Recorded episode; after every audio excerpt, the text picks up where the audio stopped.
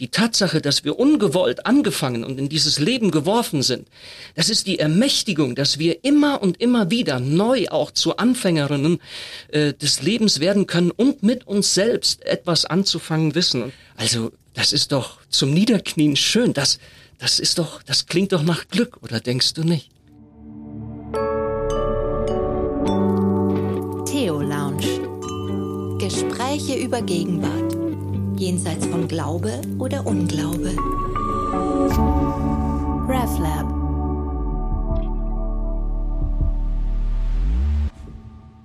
Hereinspaziert in die Theo Lounge. Das Wohnzimmer des RefLab.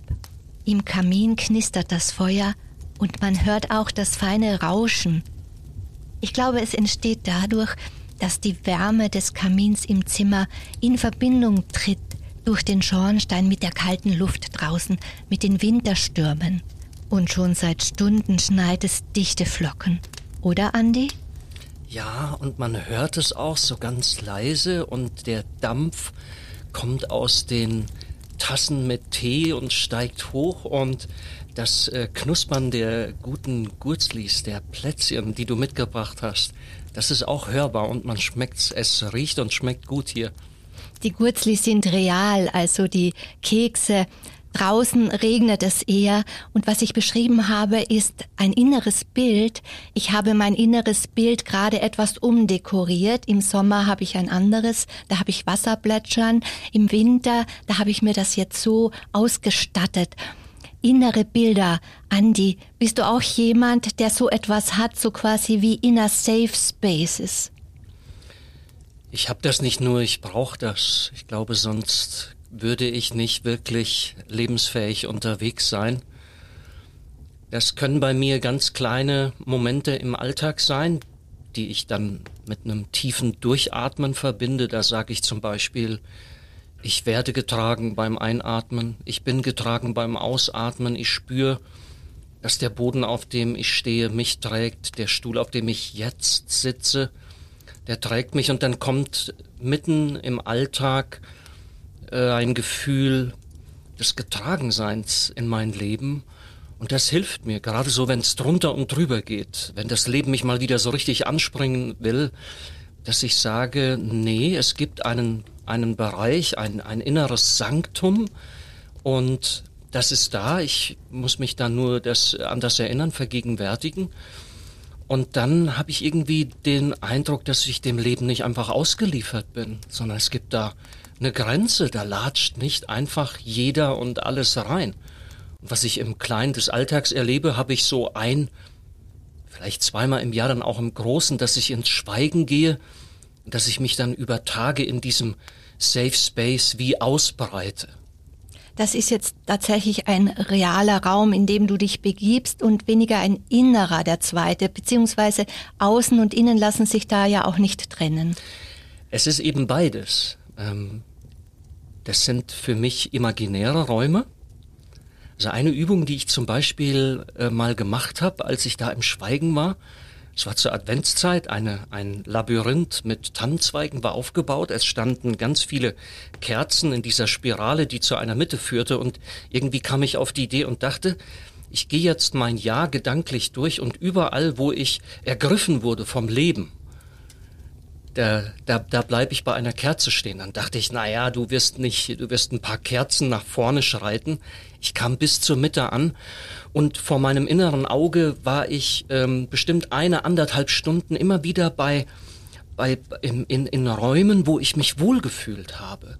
Und ähm, das waren dann, das waren, das ist dann, hat sich innerlich abgespielt bei mir.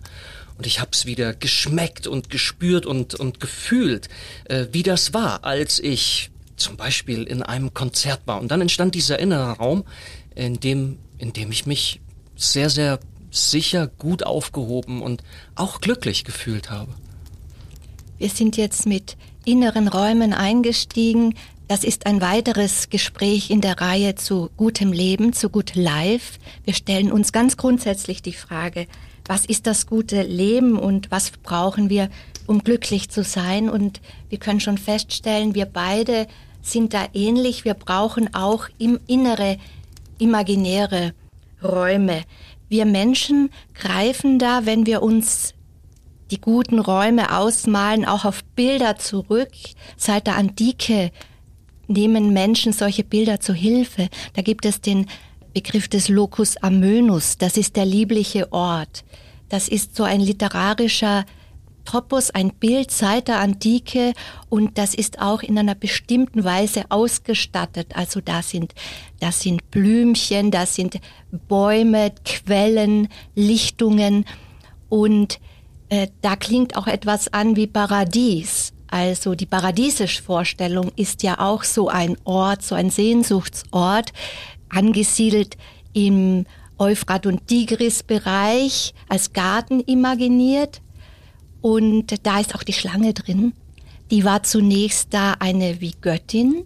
Und weil sie aus ihrer Haut schlüpfen konnte und kann, ist sie verehrt worden, weil sie so etwas wie das ewige glückliche Leben zu versprechen scheint. Sie ist später negativiert worden. Da wollen wir nicht jetzt näher darüber sprechen. Wir wollen beim guten Leben bleiben.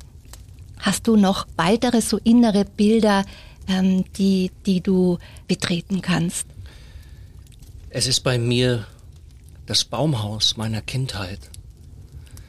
Das Holz, der Geruch, das leicht erhöhte Sein und wenn dann die Luke zuging, da konnte dann niemand mehr hin. Man konnte in dieses Baumhaus nur von einer Leiter und man konnte es nur durch eine Luke von unten betreten. Es war in meiner Kindheit einer der ultimativen Orte der Geborgenheit.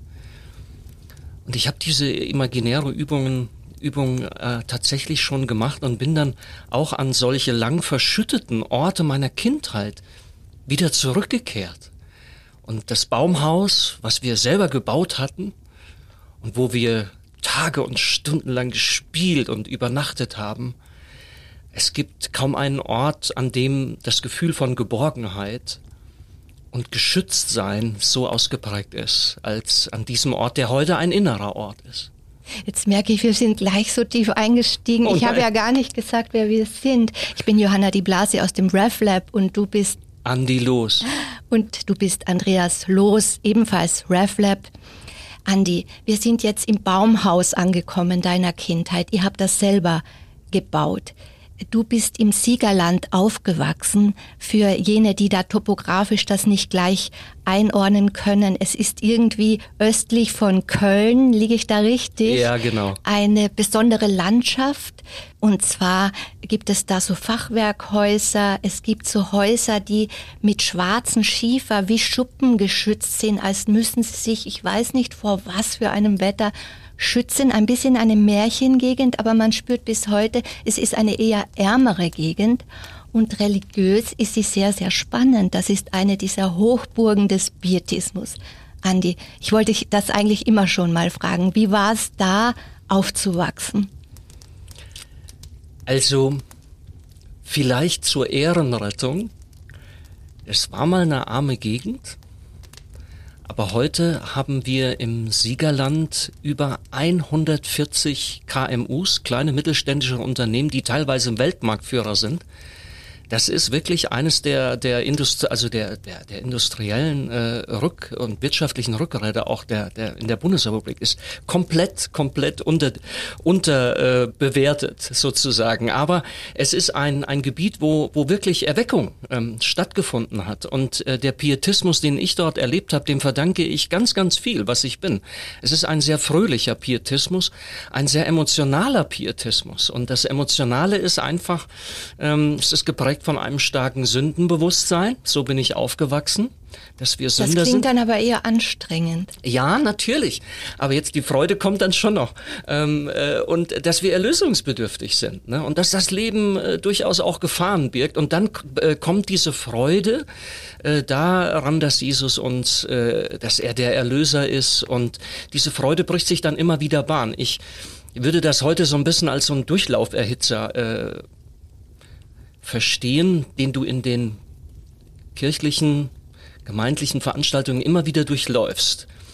Und ähm, was ich eben interessant finde, es ist alles Laienarbeit. Also es ist noch ein Modell, wo in diesen Gemeinschaften, in denen ich groß geworden bin, eine enge Zusammenarbeit mit der Landeskirche, mit den Pfarrerinnen und Pfarrern dann äh, auch gepflegt worden ist. Aber die kleinen Gemeinschaften in den kleinen einzelnen Orten sind alles Laien. Es ist eine sehr intensive Art von Gemeinschaft gewesen. Und ich habe dort eine enorme äh, Förderung und auch ähm, Ermächtigung äh, erlebt, meinen eigenen, meinen eigenen Glauben zu leben.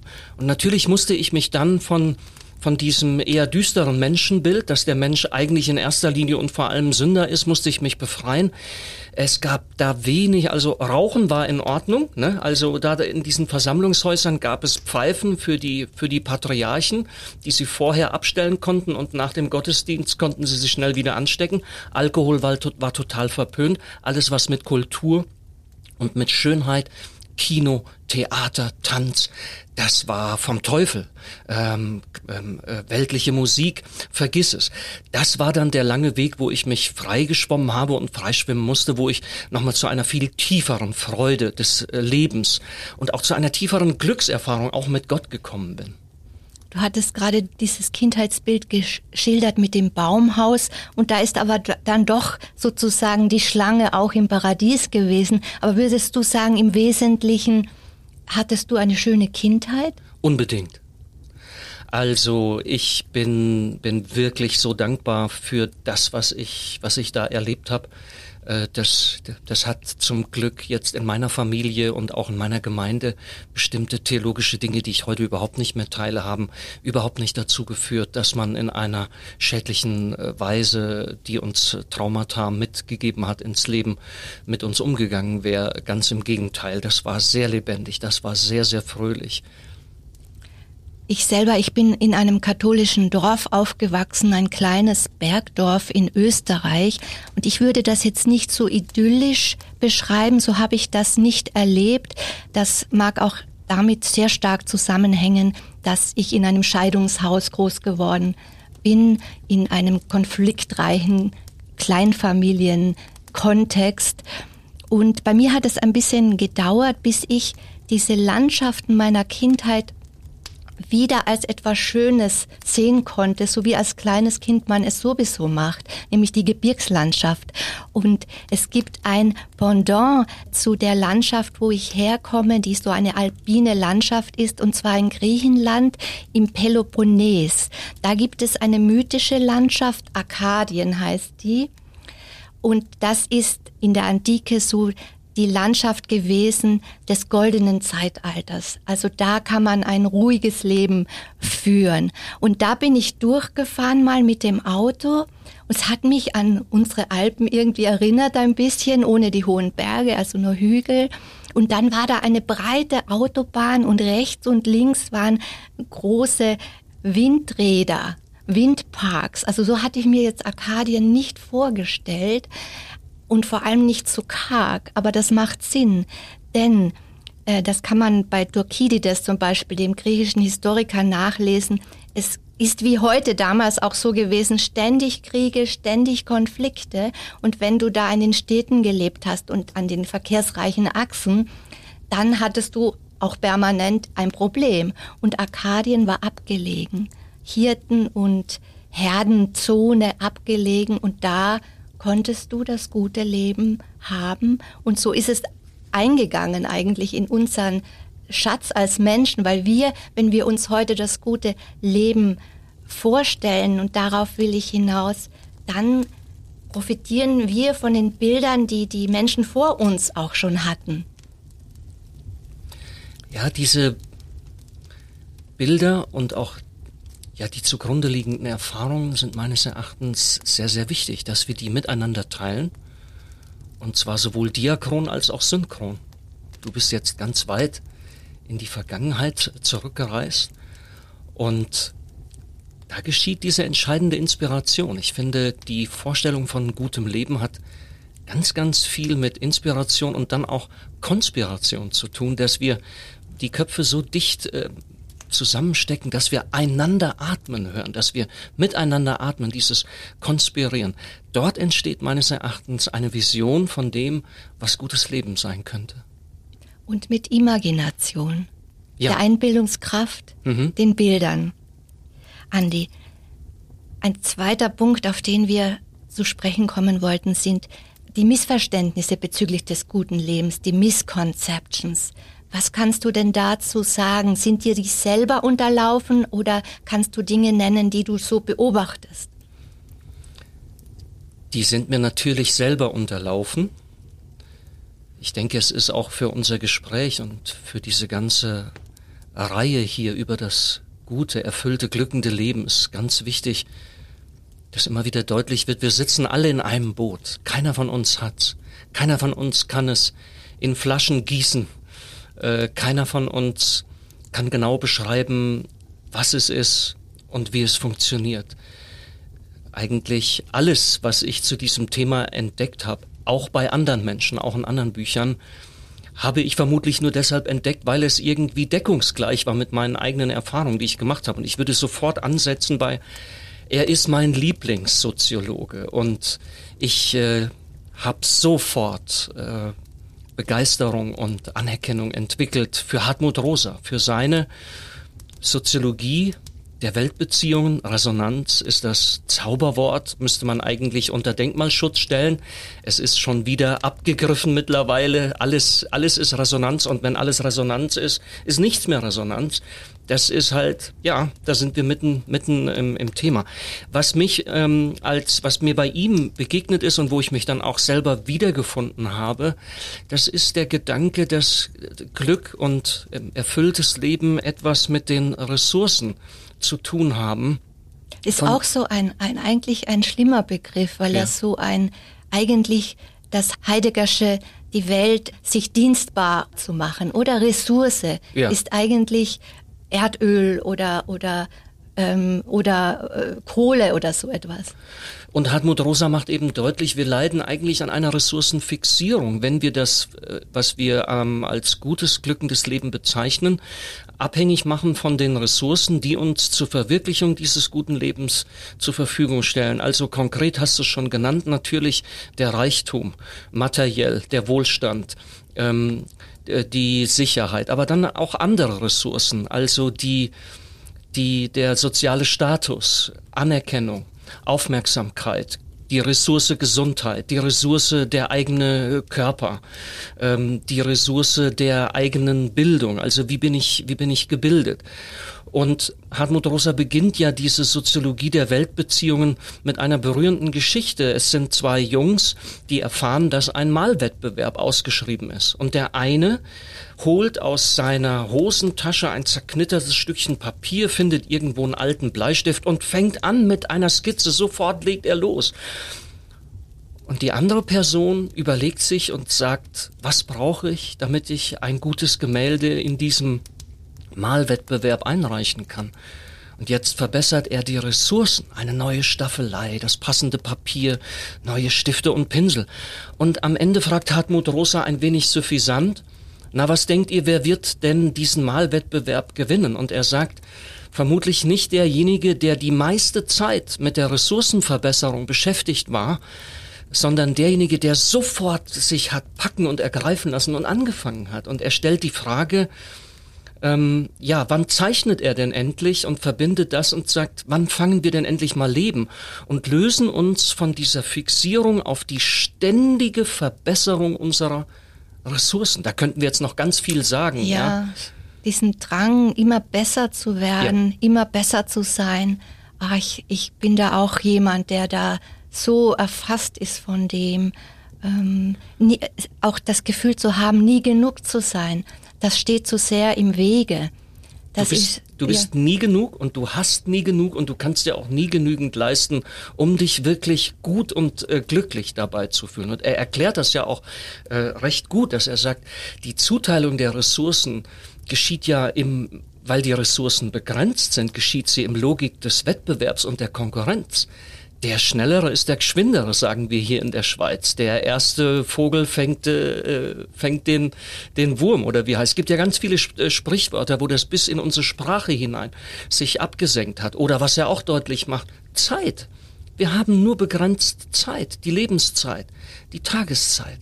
Aber die, die Möglichkeiten, ein gutes Leben auszuprobieren und zu verwirklichen, steigen so schnell an, dass wir dann merken, wenn wir uns auf den Weg machen und sagen, ein gutes Leben ist maximale Erlebnis, äh, er Erlebnisse von, von, von, also positive Erlebnisse zu machen, stellen wir fest, je länger wir leben, desto größer wird der Abstand zwischen den möglichen Optionen, die es zu erleben gibt, und der Zeit und der Kraft, die wir haben, mal diese Optionen abzuarbeiten und zu verwirklichen was dann dazu führt, dass wir das Leben beschleunigen. Mehr Erlebniseinheiten pro Zeitepisode. Das ist die ständige Spirale der Beschleunigung, die Zwänge zur Selbstoptimierung ähm, und zur Verbesserung. Und ich finde, diese Jagd nach dem guten Leben, nach dem Better Me, das ist heute so deutlich. Wir landen dort in der letzten Endes in der Erschöpfung, in einer kollektiven Erschöpfung. Andi, du hast vorhin das ähm, sehr schön skizziert, dass die Frage nach dem guten Leben eine unglaublich komplexe Frage ist. Vielleicht geht es euch auch so, die ihr zuhört, dass ihr jetzt merkt, okay, diese Frage, ich dachte vielleicht die, da weiß ich schon, was die Antwort ist, aber nein, es ist eine ganz, ganz anspruchsvolle, komplexe Frage und deshalb machen wir da auch eine ganze Gesprächsreihe daraus. Andi, du hast jetzt angesprochen, diese Beschleunigung, diese Verknappung der Möglichkeiten mit dem Alter. Aber heute haben wir ja auch schon bei jüngeren Menschen diese Fear of Missing Out, diese Angst, etwas zu verpassen. Aber mit dem Alter wächst natürlich die, äh, das noch. Und würdest du sagen, es wird, wird immer schwieriger, ein gutes Leben zu realisieren mit dem Alter? Das ist eine Frage, auf die ich noch keine Antwort habe. Ich befinde mich zurzeit auf so einer Schwelle, wo ich die ersten Dinge meines eigenen Alterns gut finde. Und das freut mich, so dass ich Hoffnung schöpfe, dass es auch mir gelingt zu altern. Gut zu altern. Zum Beispiel glaube ich, dass ich mich nicht nur lösen muss, sondern auch lösen kann von ganz bestimmten Vorstellungen meiner körperlichen Fitness, die für mich sehr wichtig ist. Dass die Zahlen und Zeiten und die Leistungen auf dem Rennvelo oder die, die Push-ups und die Sit-ups und die Liegestützen, dass das gar nicht mehr so wichtig ist, sondern dass es für mich jetzt viel, viel wichtiger ist, äh, das kann man auch im Alter noch machen, und es fühlt sich richtig gut an, auch wenn man lange nicht mehr auf dem Level ist. Aber es gibt auch Aspekte des Alterns, da tue ich mich immer noch schwer mit. Und wo ich auch denke, ja, da, da steht einem das Altern so ein bisschen im Weg. Und ich glaube, ich kann da deshalb gar nicht so, so wirklich das sagen. Ich bin, ich bin wirklich an einer Schwelle und ich kann aber Menschen verstehen, die sagen, Altern ist nicht schön. Altern ist, ist schmerzhaft und manches an Glück und Erfüllung geht einem, wird einem da auch echt genommen und das muss man sich anverwandeln. Das ist eine Aufgabe, der wir uns stellen müssen im Alter. Andi, hast du noch weitere Misconceptions, Missverständnisse mitgebracht bezüglich des guten Lebens? Ja, also etwas, was zurzeit ja ziemlich Furore macht, weil der Hashtag Manifesting millionenfach äh, geklickt und genannt wird, das ist in meinen Augen diese gnadenlose Selbstüberforderung, wenn wir meinen, unser Glück wirklich selber schmieden zu müssen. Du hast es schon gesagt, angedeutet, dass, dass das verbunden ist letzten Endes sogar mit Befürchtungen und Ängsten, die dann durch die Hintertür wiederkehren. Ich würde es gerne mal deutlich machen die große Freiheit, die wir heute haben, diese individuelle Freiheit, das ist ja echt etwas Schönes. Entscheide und wähle, wer du sein willst. Wähle den Lebensentwurf, von dem du denkst, dass er gut zu dir passt, dass du ihn verwirklichen kannst und dass er sich gut anfühlen könnte für dich. Wähle jetzt die Erlebnisse und auch die Erlebnismilieus, also auch die Menschen, mit denen du die Erlebnisse jetzt anstrebst, von denen du denkst, wenn ich diese Erlebnisse mache, da kann ich dann mal ausprobieren, ob ich meine Identität finde, ob ich identitätsstiftende Erlebnisse machen, in denen ich mich äh, glücklich fühle. Jetzt müssen wir heute aber sogar wählen, was sind die Kriterien, nach denen wir bewerten, ob ein Erlebnis äh, glücklich und gut war oder oder eher äh, upturnend und und und schlecht. Also auch die auch auch die Bewertungskategorien müssen wir selber auswählen. Und selbst wenn wir Wie dann, meinst du das jetzt? Ja, also ähm, niemand niemand kann uns ja heute mehr vorschreiben, aus welchen Gründen sich etwas für uns gut anfühlt oder nicht. Und ein wichtiger Grund zum Beispiel, um zu sagen, das war ein identitätsstiftendes Erlebnis, da war ich ganz bei mir, da war ich glücklich, ist, ich habe mich authentisch gefühlt. Es ist, ist ja gar nicht so einfach, sich authentisch zu fühlen, wem gegenüber, weil das eigene Ich ist ja noch auf dem Weg, sich zu finden, weil es ist ja meine Wahlfreiheit. Ich habe mich jetzt mal provisorisch für etwas entschieden, ja, aber ich bin ja auf dem Weg, über bestimmte Erlebnisse herauszufinden, wer bin ich eigentlich und, und wenn ja, äh, was bedeutet das, das konkret, ne?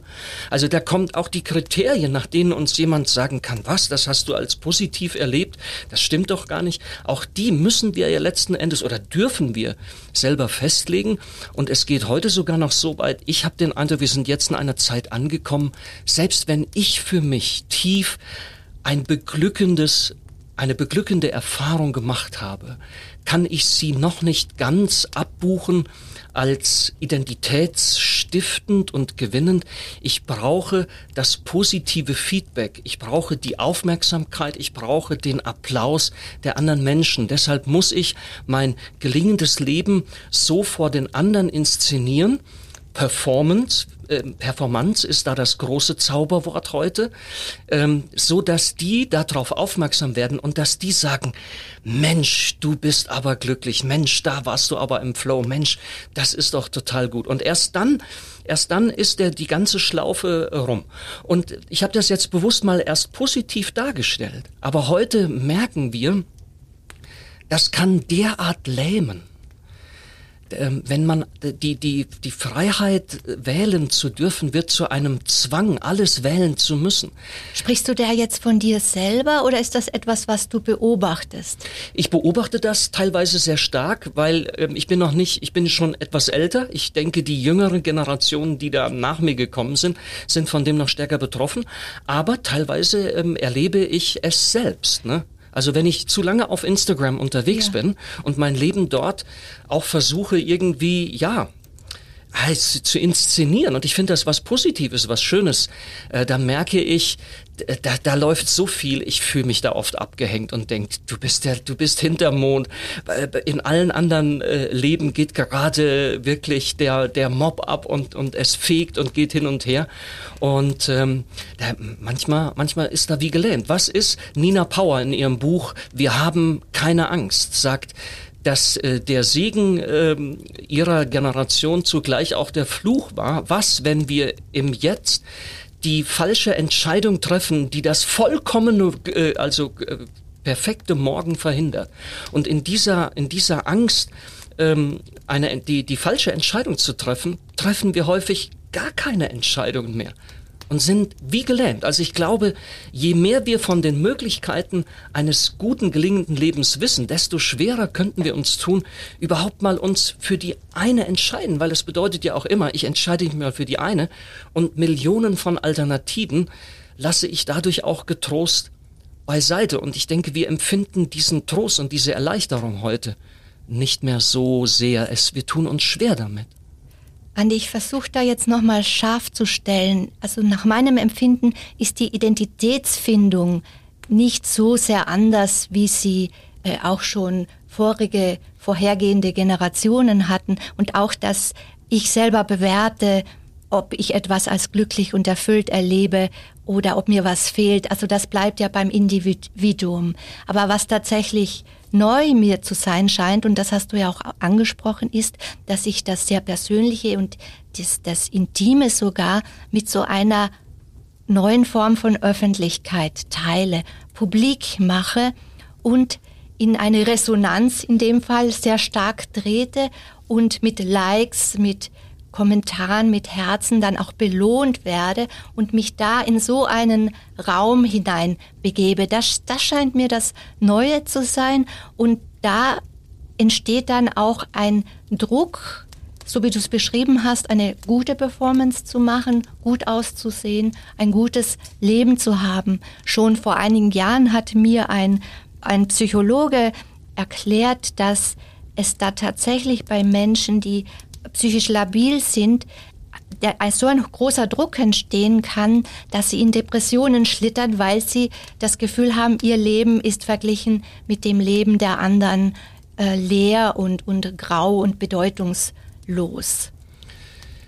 Die Aufmerksamkeit, die wir in Social Media oder auch sonst so wunderbar bekommen können, es ist natürlich auch ein Wettbewerb. Es ist, ähm, wird auch die Allokation, äh, also der Belohnungs-, die Zuteilung der Aufmerksamkeit und der Anerkennung ähm, geschieht wiederum auch ein wenig unter Zeitdruck und äh, auch in einem in einem Konkurrenzmodus. Da muss man schon gucken, dass man dass man sich da behauptet. Da würde ich mit dir mitgehen. Ich ähm, denke aber schon, dass sich da auch im Laufe der letzten Jahrhunderte einiges, einiges verschoben hat. Es gab mal Zeiten, da hat uns die Natur stärker vorgegeben, wer wir sind und was wir wann zu tun haben. Da hat uns der, äh, der soziale Stand, äh, zu dem wir gehörten, auch die Berufswahl vorgegeben. Und äh, ob du Mann oder Frau warst, hat dir da auch ganz, ganz viel vorgegeben. Und ich feiere das, dass das heute alles nicht mehr so ist. Ne? Aber ich denke, wir machen, wir machen doch die Erfahrung, wenn die Freiheit sich so radikalisiert und nur noch äh, sozusagen sich zu sich selbst verhalten muss und wenn, und wenn dann das, das, das Subjekt, das Individuum wirklich aufgefordert ist, die Möglichkeiten eines glücklichen Lebens in die eigene Hand zu nehmen, bis hin eben auch zu dieser Performance, dann kommen durch die Hintertür neue Dynamiken hinein, die eben nicht glücklich machen und die das Leben nicht gelingen lassen. Und nun haben wir dieses Phänomen da als TikTok-Phänomen Manifesting. Kannst du erklären, was das genau ist? Ich will das jetzt auch überhaupt nicht verteufeln oder so. Ich finde, da gibt es unheimlich viel Gutes, unheimlich viel Hilfreiches, was ich auch selber praktiziere. Manifesting bedeutet, dass man davon ausgeht, dass du dich mit dem Universum äh, positiv verbinden kannst, mit den Kräften des Universums, indem du dir das, was du, was du dir vorstellst, unter einem, unter Glück, unter, unter Erfüllung deines Lebens, dass du dir das ganz, ganz feste vorstellst und die Haltung einnimmst, ich habe es bereits.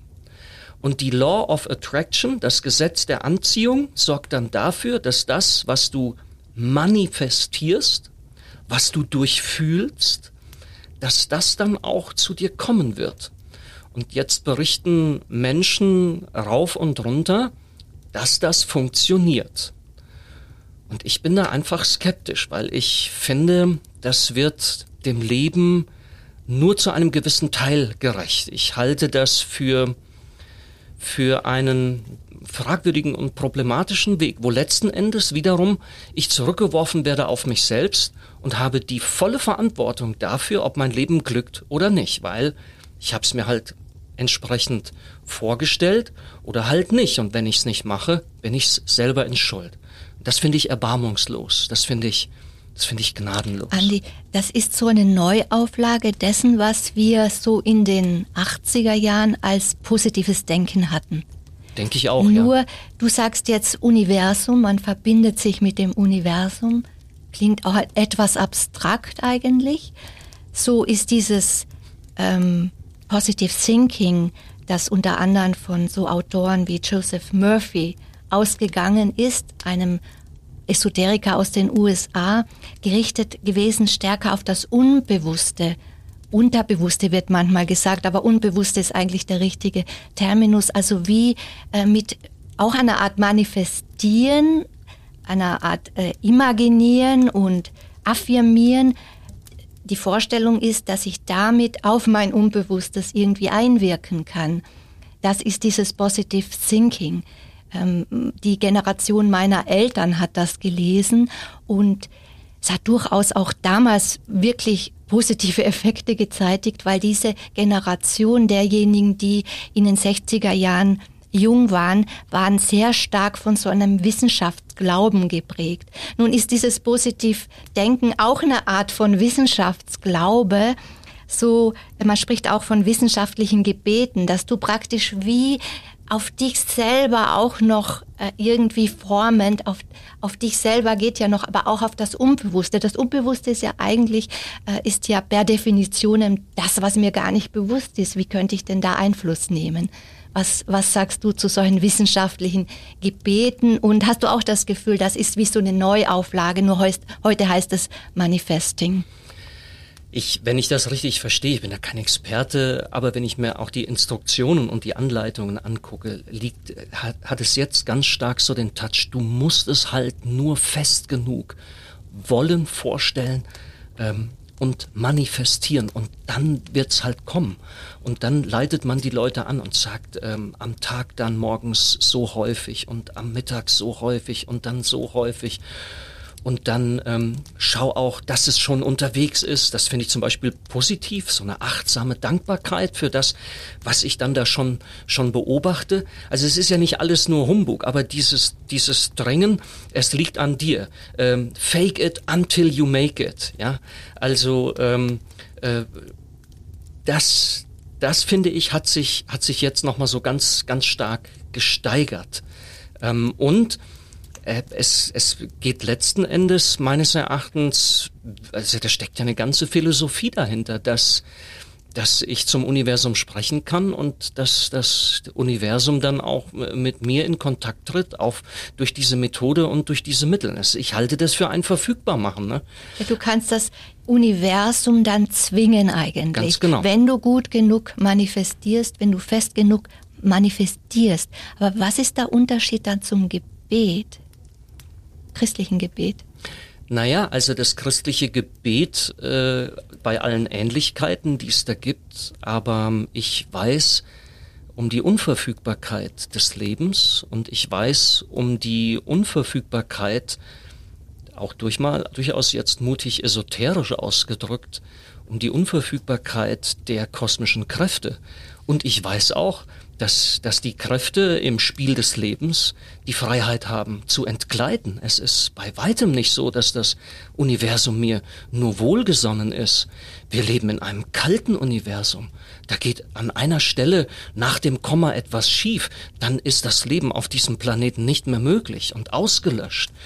Diese, unser Leben ähm, ist nicht es ist nicht eine Gesetz, eine gesetzmäßig vorherbestimmte Harmonie, in die ich mich durch das Manifestieren einfach dementsprechend hineinbegeben muss. Es, äh, das, das Leben ist viel bunter, viel krasser und das Leben ist viel widerständiger. Ähm, das wäre für mich diese pathische Grunddimension des Lebens, die wir ja alle von Kindheit an erleben. Und das Pathisch, Andi, da meinst ja? du den Leitaspekt das Erleiden Schmerz auch? Ja, aber zunächst mal gar nicht. Nicht, nicht den Aspekt, dass es Leid und Schmerz in dieser Welt gibt, sondern ich meine erstmal den Aspekt, so wie wir in die Welt gestellt sind, erleben wir schon mit der Geburt. Diese Welt steht uns gegenüber. Und sie steht uns nicht flauschig und kuschelig und, und, und wohlig gegenüber. Das auch, aber nicht nur. Ähm, Immanuel Kant war es, der hinter dem Schrei des Neugeborenen den Protest gehört hat und sagt, ähm, wer hat es gewagt, mich anzufangen? Ich wurde nicht gefragt. Jetzt werde ich hinausgeschleudert in eine Welt. Und jetzt muss ich diesen Widerstand überwinden. Jetzt kommt zum ersten Mal die Luft in meine Lungen und das tut weh und das ist anstrengend. Und ähm, diese pathische Grunddimension bedeutet tatsächlich, dass wir das Leben in einer, ich sage jetzt mal, gesunden Weise erleiden. Und ich sage das auch deshalb gesund, ich habe den Gegenwind beim Joggen. Ähm, ich, ähm, die Erde, die Erde ist kalt. Es gibt äh, an allen Ecken und Enden spüre ich, dass ich vom Leben angegangen bin, dass es mich anspringt. Das ist nicht immer bequem. Aber wenn ich mir das anverwandle, dann, dann, dann wird, dann kann ich mit dem Gegenwind spielen, dann kann ich mit der Widerständigkeit dieser Welt eine Spannung aufbauen, dann kommt es zur Resilienz. Das sind alles positive Dinge, die würden nie entstehen, wenn die Welt uns nicht auch ähm, eine widerständige Wehr, die sich unserem Zugriff eben auch, auch entzieht, die uns deutlich macht, sie kann uns pieksen und, und, und packen. Dass diese pathische Grunddimension sich dann leider steigert, zu echtem Leid, zu Schmerz, bis hin zum pathologischen, das äh, ist dann sozusagen, äh, wenn das dieses Spiel der Kräfte des Lebens auch mit mir in einer einseitigen Weise entgleitet. Und das ist natürlich dann etwas, was was ich nicht gut finde und was das gute und glückliche Leben auch wirklich hindern und und stark beeinträchtigen kann. Aber eine Vision vom glückenden Leben, wo alles darauf zielt, dass ich mich innerlich in eine Position bringe, wo ich die pathische Dimension des Lebens wie ausblende oder mich dagegen immun mache, mir das vom Leib halten will, halte ich für unrealistisch. Und deshalb plädiere ich auch dafür, auf das Recht, mal unglücklich sein zu dürfen. Mal wirklich auch sich hineinzubegeben und zu sagen, ähm, ich nehme mir jetzt die Freiheit, und sage, ich bin nicht glücklich. Das Leben, so wie es jetzt mir vorgegeben und aufgegeben ist, fühlt sich nicht glücklich an. Und ähm, das gehört für mich zu einem glückenden und gelingenden Leben mit dazu. Wenn, wenn unser Leben das nicht integrieren kann, dann wird es für mich zu einseitig. Wir sind ja in dieses Gespräch eingestiegen mit den inneren Bildern und wir haben gesagt, wir beide brauchen solche Bilder, eben weil wir oft auch nicht zurande kommen mit dem, wie die Welt ist. Wie würdest du denn als Christ das nochmal ähm, einfangen? Bleibt das bei so einem ambivalenten Bild oder sagst du, all das ist Schöpfung, auch das, was mir Widerstände bietet? Und würdest du auch zustimmen zu sagen, Glück in so einem Kontext ist dann eigentlich ein Kontrastbegriff? Also ich kann deshalb so tief glücklich sein als Mensch, weil ich eben auch das Unglück kenne. Ja, ich neige dazu, in, in diese Richtungen ähm, zu denken. Und ja, wo soll ich da jetzt, wo soll ich da jetzt ansetzen? Ich, ich denke, dass der, der, der Begriff der Anverwandlung, den habe ich auch von Hartmut Rosa. Er sagt, ein resonantes Weltverhältnis ist ein Verhältnis, wo das Leben die Welt, die Menschen und alles, was um uns herum ist, schon eine Wirkung auf uns hat, zu uns spricht, uns anspricht und auch wirklich was mit uns macht. Und Anverwandlung bedeutet aber dann mh, hm, dieses durchaus auch, auch spielerische ähm, Moment, wo ich jetzt aktiv werde, wo ich mich dazu verhalte. Und Glück ist für mich nicht ein Zustand, so dass ich sagen kann, wenn du das hast und wenn du das tust und wenn du dann an dem und dem Punkt bist und sich das so und so für dich anfühlt, dann bist du glücklich. Glück und ähm, Erfüllung des Lebens ist für mich eher ein Unterwegssein. Es ist ein Modus des Lebens. Es ist eine, eine Art und Weise, in dieser Welt zu leben.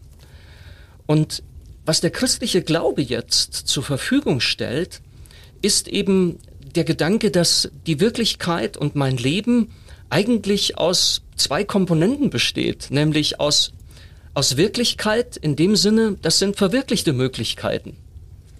Aber es gibt auch unverwirklichte Möglichkeiten. Und diese Möglichkeiten des Lebens, die sind jetzt in diesem Raum, sie sind jetzt hier. Und wenn wir das in einen, in einen zeitlichen, in ein zeitliches Raster packen, gehört die Vergangenheit stärker in den Bereich, dass wir sagen, Bega Vergangenheit besteht aus verwirklichten Möglichkeiten. Die Zukunft, das ist das, was wir noch unverwirklichte Möglichkeiten nennen. Und jetzt ist die spannende Frage, welche Zeitform ist die wichtigere? Also die Philosophen würden sagen, welcher geben wir ontologisch die Priorität? Und ich neige seit einigen Jahren dazu und sage, die Zukunft ist das Wichtigste.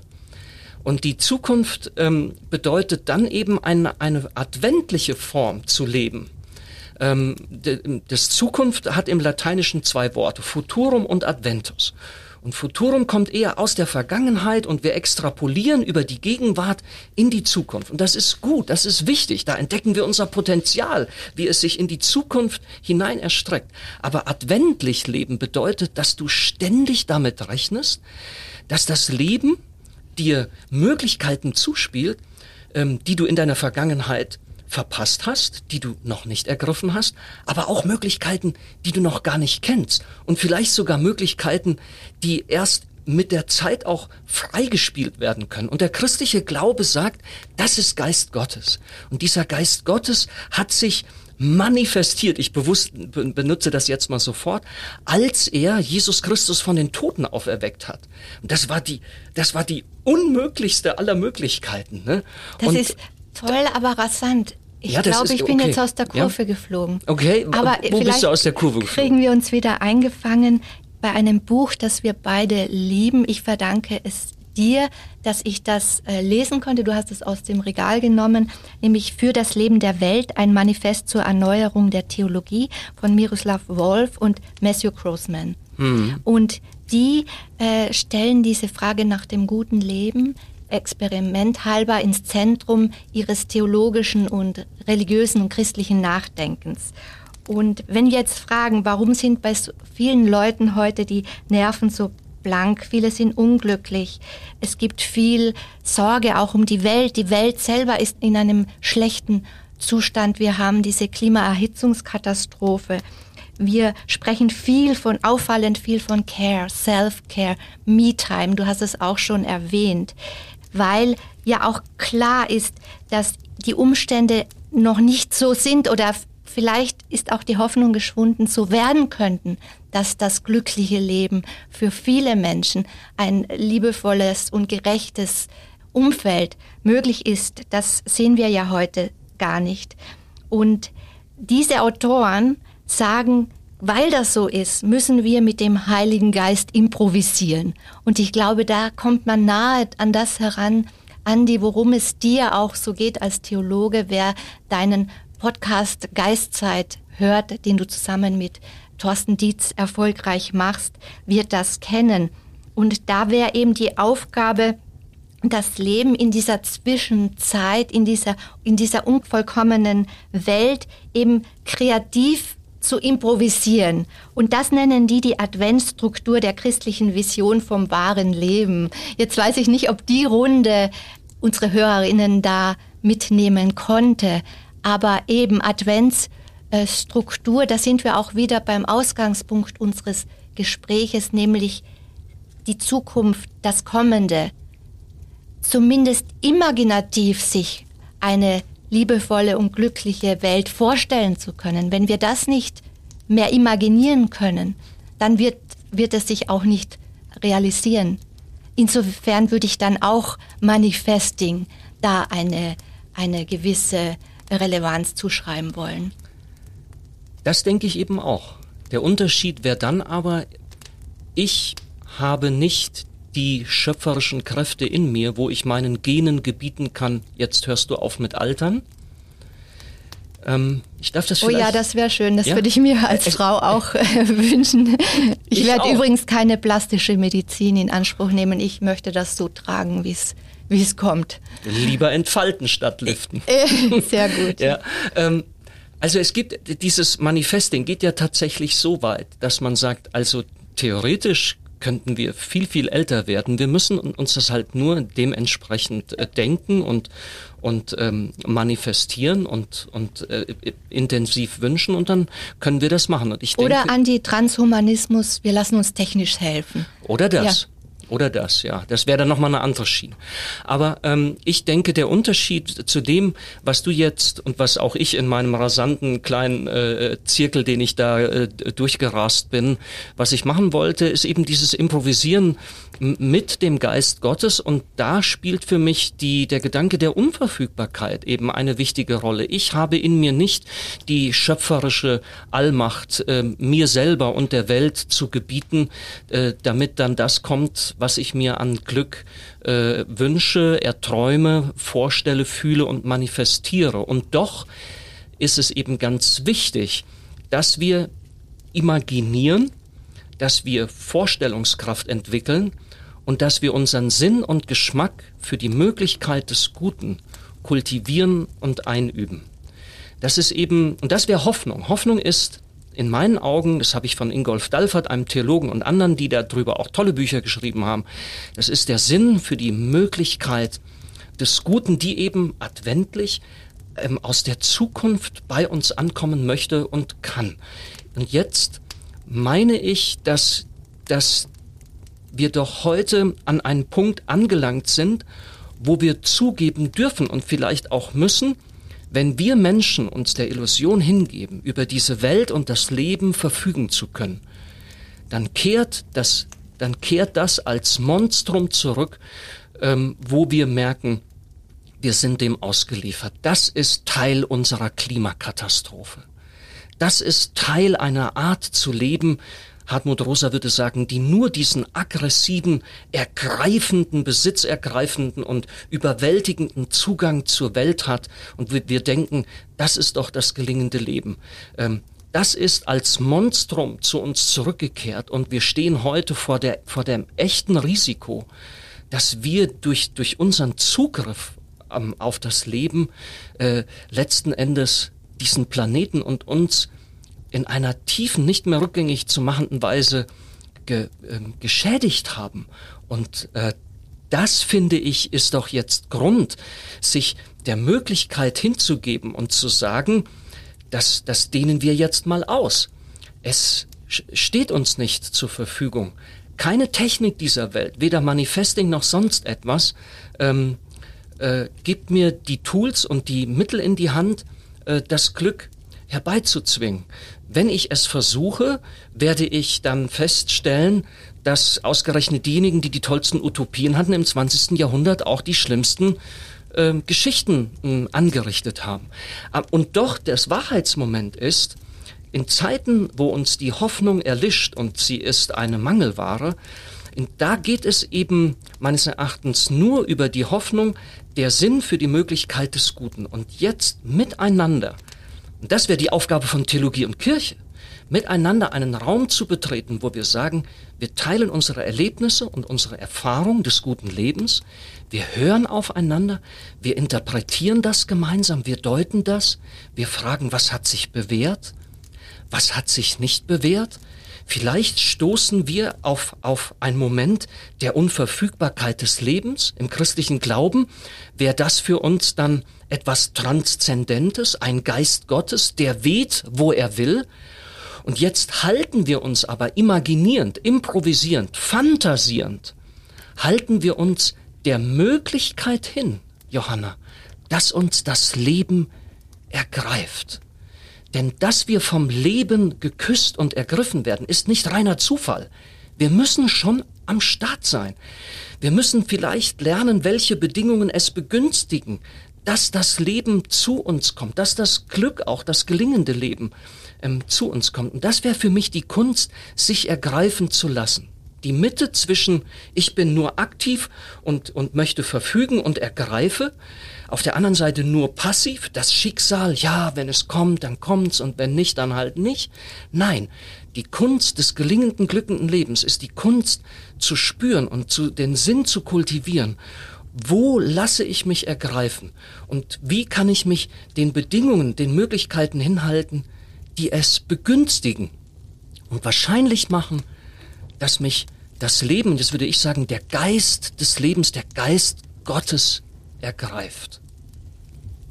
Andi, wir nähern uns schön langsam dem Ende unseres Gesprächs und ich würde gern noch einen Satz anknüpfend an das, was du gerade gesagt hast, aus diesem Buch, dem schon genannten, das ich unten beim Podcast auch verlinken werde, zitieren. Da heißt es, für Christen ist das Problem des erfüllten Lebens nicht eine Sache von guten Ratschlägen und Vorsätzen, sondern was nötig ist, ist die verwandelnde Kraft des wahren Lebens inmitten des Falschen. Aber meine Frage jetzt zum Schluss an dich, so wie die Welt aussieht, so wie es aussieht, ist es nicht mehr Wahnsinn denn je, wenn wir Christinnen jetzt sagen, ja, aber uns wird das küssen der Geist und wir werden mit der Liebe und mit unserem Gerechtigkeitssinn und dieser Kraft etwas auch bewirken können. Ist das nicht völlig utopisch? Sind wir nicht völlige Utopisten? Ich würde eher sagen, dass wir Realisten sind. Und diesen Realismus habe ich kürzlich in Corinne Polochons neuestem Buch, äh, wo es um Hoffnung in Zeiten der Klimakatastrophe geht, das ist der Untertitel, habe ich das zur Kenntnis genommen und fröhlich entdeckt. Der Titel dieses Buches ist Die Durchquerung des Unmöglichen. Und ich glaube, wir müssen einerseits sagen, es gehört zum gelingenden Leben dazu, dass wir die pathische, aber auch die durchaus pathologische, die Leid und Schmerz erzeugende Seite nicht ausblenden. Wir gehen dahin durch.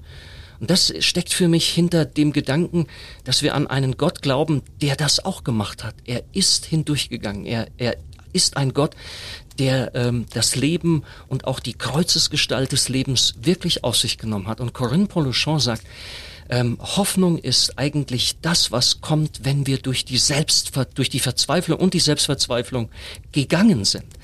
Aber aber wir gucken wie durch den Spiegel durch, in, in dem wir ähm, in, in der Selbstverzweiflung uns wahrnehmen und ahnen auf der anderen Seite, es wird wieder der Moment kommen und er kommt aus der Zukunft auf uns zu, wo wir, wo wir das Unmögliche durchqueren können. Und ich muss das zugeben, ich habe zurzeit keine Hoffnung.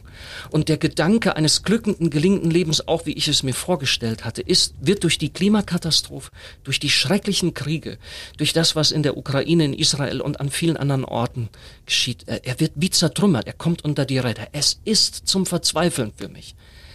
Aber ähm, ich finde, wir können aus den Geschichten, die die Bibel erzählt, aus den Geschichten, die uns Menschen erzählen, die den Holocaust durchquert haben, von Viktor Frankl, der, der, der an einem Morgen ergriffen wurde vom Licht eines Bauernhofes, aus einer Bauernstufe eines Bauernhofes und, und sagte, dieses Licht traf in mein Auge und hat mir das Ja zum Leben in den Mund gelegt.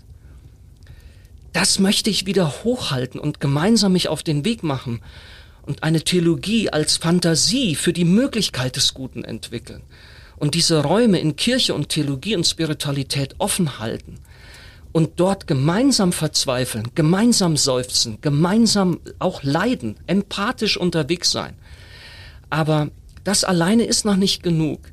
Wir halten uns der Möglichkeit hin, dass uns die Hoffnung wieder ergreift, wenn wir gemeinsam das Unmögliche durchqueren. Ich denke, wir sind auch global und auch in, in, der, in der Zeit, äh, in der Weltzeit wieder an einem Punkt, wo uns das jetzt aufgegeben ist. Und das gehört für mich zu einem glücklichen, gelingenden, erfüllten Leben eben auch mit dazu.